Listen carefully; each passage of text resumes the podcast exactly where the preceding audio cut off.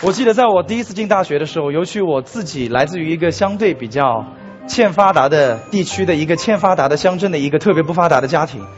那当时我去到大学之后，并没有像很多来自于大城市的同学，第一眼看到国外人之后很自然很洒脱。而我在第一次见到一个活着的老外在我面前说话的时候的机会是在英语角，叫 English Corner。大家会发现，每次在英语角里面，总是会有一个老外在中间和第一圈围着的中国人谈笑风生。一般这样的同学英文是最好的。那么围在第二圈的同学比较尴尬一些，通常是只能听不能说，叫重在参与型。围在第三圈的同学是最尴尬的，就是我当时进入大学的时候的状态，我什么都听不懂。当然了，关键你什么都听不懂，并没有太大的问题，而是你和室友一块儿去，他每一波笑都能跟上，他都能听懂的样子，你是一句听不懂，面无表情，特别难受。最后我实在受不了，我就拉着他手问我说：“你赶紧告诉我。”这老外在说什么？我一句听不懂。你不告诉我，我们就绝交。那哥们儿说了一句话，我这辈子不会忘记。他说：“你跟着笑不就完了？”我也没听懂。这一刻，直到现在我都记得。那么当时我就在想，我高考的英文分数还不错，那怎么他说我就听不懂呢？当然，如果我今天现场随便提一个问题，各位同学你们举手，你们告诉我，不管学哪门语言，如果我说你们要把这门语言学好，你们自己认为第一件事要做什么？敢说。好，敢说英文。背单词，那么我个人倒认为，很多人会做的实际的第一件事情，包括我在大学看到的是背单词。很遗憾，好多人都在背单词，但问题是我们从来没有把英文学好。如果我这么说各位不能理解的话，我们可以换一个角度来想。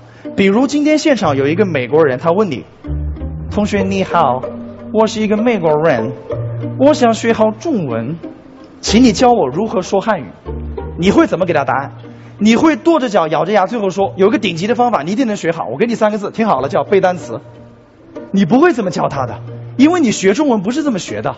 一个人天天读韩寒，文字必然犀利；天天读郭敬明，必然小清新；天天读冯唐、王朔、李承鹏，文字像机关枪一样把对面的墙壁扫得稀巴烂。但一个人如果只读莫言，读了一年莫言才下笔写字，你放心，你的文字一定充满乡土气息，还透着后现代魔幻主义色彩。你发现语言影响你的是风格，是语流，是语感，绝对不是背单词。而很遗憾，中国同学天天背单词，从来不背单词的语境，所以我们学不好英文。我在有一次上海浦东国际机场坐飞机飞昆明的时候，我在飞机上旁边有一个美国人，我第一次看到这样的美国人来中国第一次玩他拿了一本中文汉语口语书。大家知道，如果中国人去国外旅游不会口语，一般会买一本书叫《美国口语速成九百句》。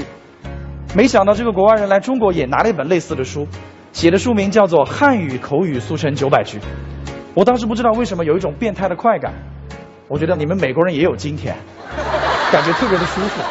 这个美国人在旁边一个人老老实实读，我开始了第一次和他交谈。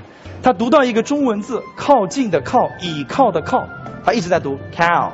In Chinese, it pronounces cow。按理说中文有个字叫“靠”，对应的英文单词是 “lean”。你怎么背中文的时候只背一个字靠？你背英文怎么知道要背 lean on？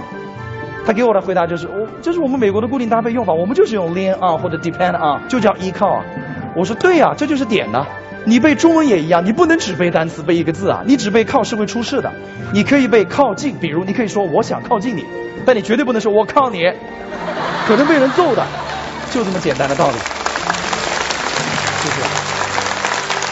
所以当时。我倒非常感谢旁边出现的这个美国人，因为他犯的错误让我突然明白了一个道理：中国人学英文和西方人学中文犯的错误是一样的，他们总迷信词汇量大就能解决问题。所以我们在中国可以看到市面上有很多关于背单词的书，形形色色，什么古罗马神话串联记单词法、古希腊英雄史串联记单词法、癫痫记忆法、崩溃记忆法、葫芦娃喷火记忆法、奥特曼癫痫记忆法。太多了，有成千上万种，但是并没有解决同学们学习英文的真正的问题。所以，如果今天需要给我的演讲做一个小小的收尾，我只想告诉各位一个简单的理念：如果你要学习好一门语言，请你把它放到这个语言的环境里面去学习，多开口，多说话，多交流，一定能解决问题。好，谢谢大家，谢谢。